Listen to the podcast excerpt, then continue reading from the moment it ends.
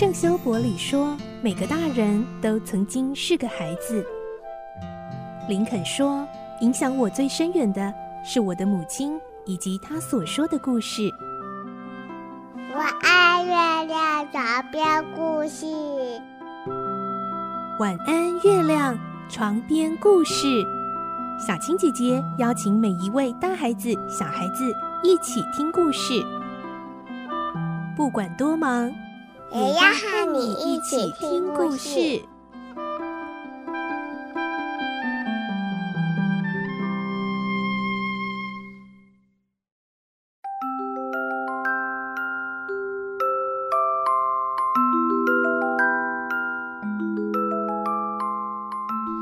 晚安，欢迎你和我们一起听故事。我是小青姐姐，我们今天继续听《孤雏泪》的故事第五十五集喽。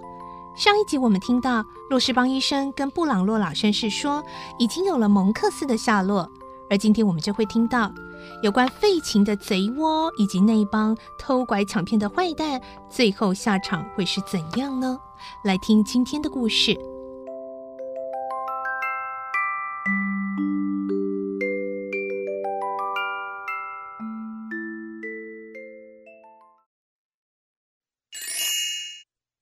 孤雏泪》五十五集，恶人的下场。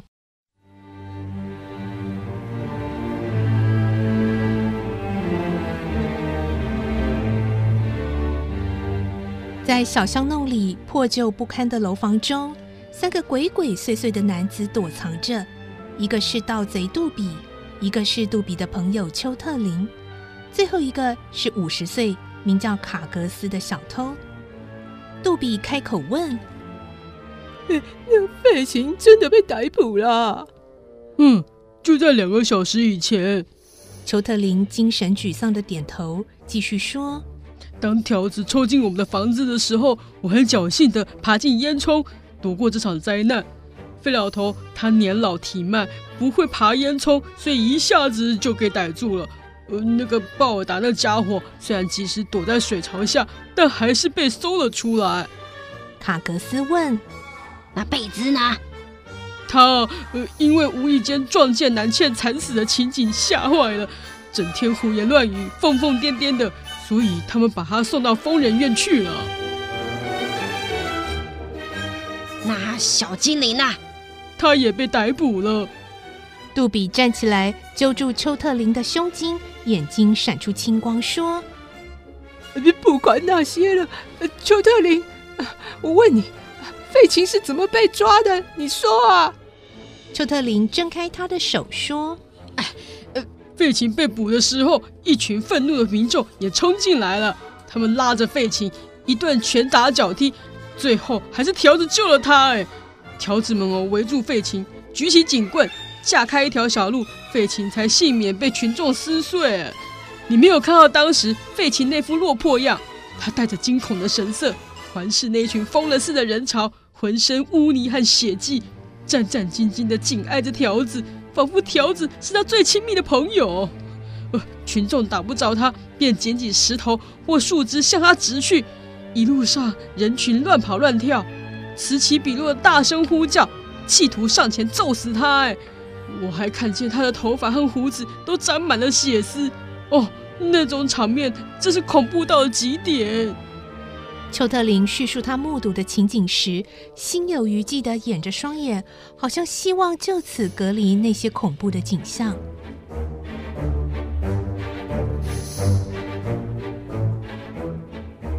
这时候，楼下突然发出了声音。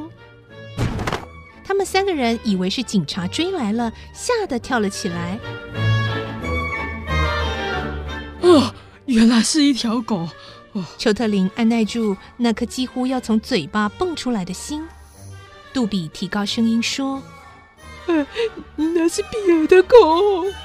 那条狗浑身是泥浆，进了屋子后，一跛一跛地走到墙角，躺下来喘着气。”卡格斯打量过狗的模样，说：“毋庸置疑的，这条狗走了一段遥远的路程。”杜比叫道：“比尔究竟在搞什么鬼啊？他从来不让他的狗单独外出的，他一定也到这里了。邱特林说：“呃，什么？你说那家伙回到这了？条子监视的这么严，连我们都不敢乱动，他怎么敢回来？这不是自投罗网吗？”那天晚上，由于白毛狗的出现，使他们三人觉得世界末日似乎即将来临，都怀着一颗忐忑的心，不安地挤在一起，等待太阳的升起。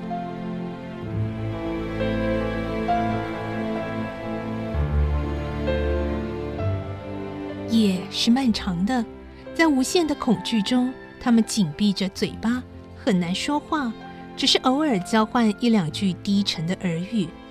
时间就在他们的静坐中，一分一秒的过去。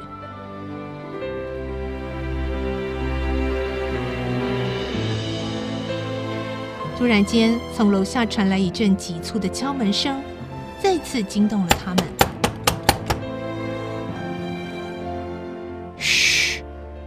杜比把食指按在嘴唇上，要其他两人不要出声。卡格斯尽量稳住惊惶的情绪，问。呃，是谁啊？不会是小精灵吧？丘特林瞪着他，怒冲冲的回答：“笨蛋，怎么会是他？他已经被抓走了。”敲门声又传来了，比上次更急更响。杜比跑到窗口探视究竟，不久，只见他全身发抖的走回来。卡克斯问他：“喂，是比尔吗？”嗯，是是的。三个人不知该怎么办，他们怕比尔带来麻烦，但不去开门又不行。他们踌躇着。喂，快开门，否则老子要踹开啦！话刚说完，只见楼下响起一阵声音。比尔真的一脚踹开大门，冲到楼上他们三人面前。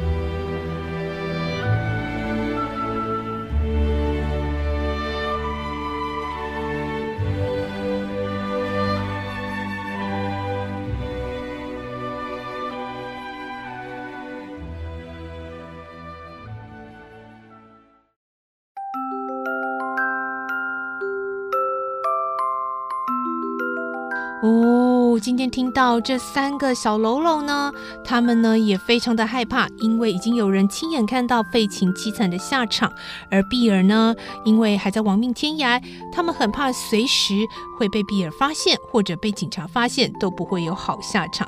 而现在呢，比尔真的来到他们的门前了，到底他们会怎么办呢？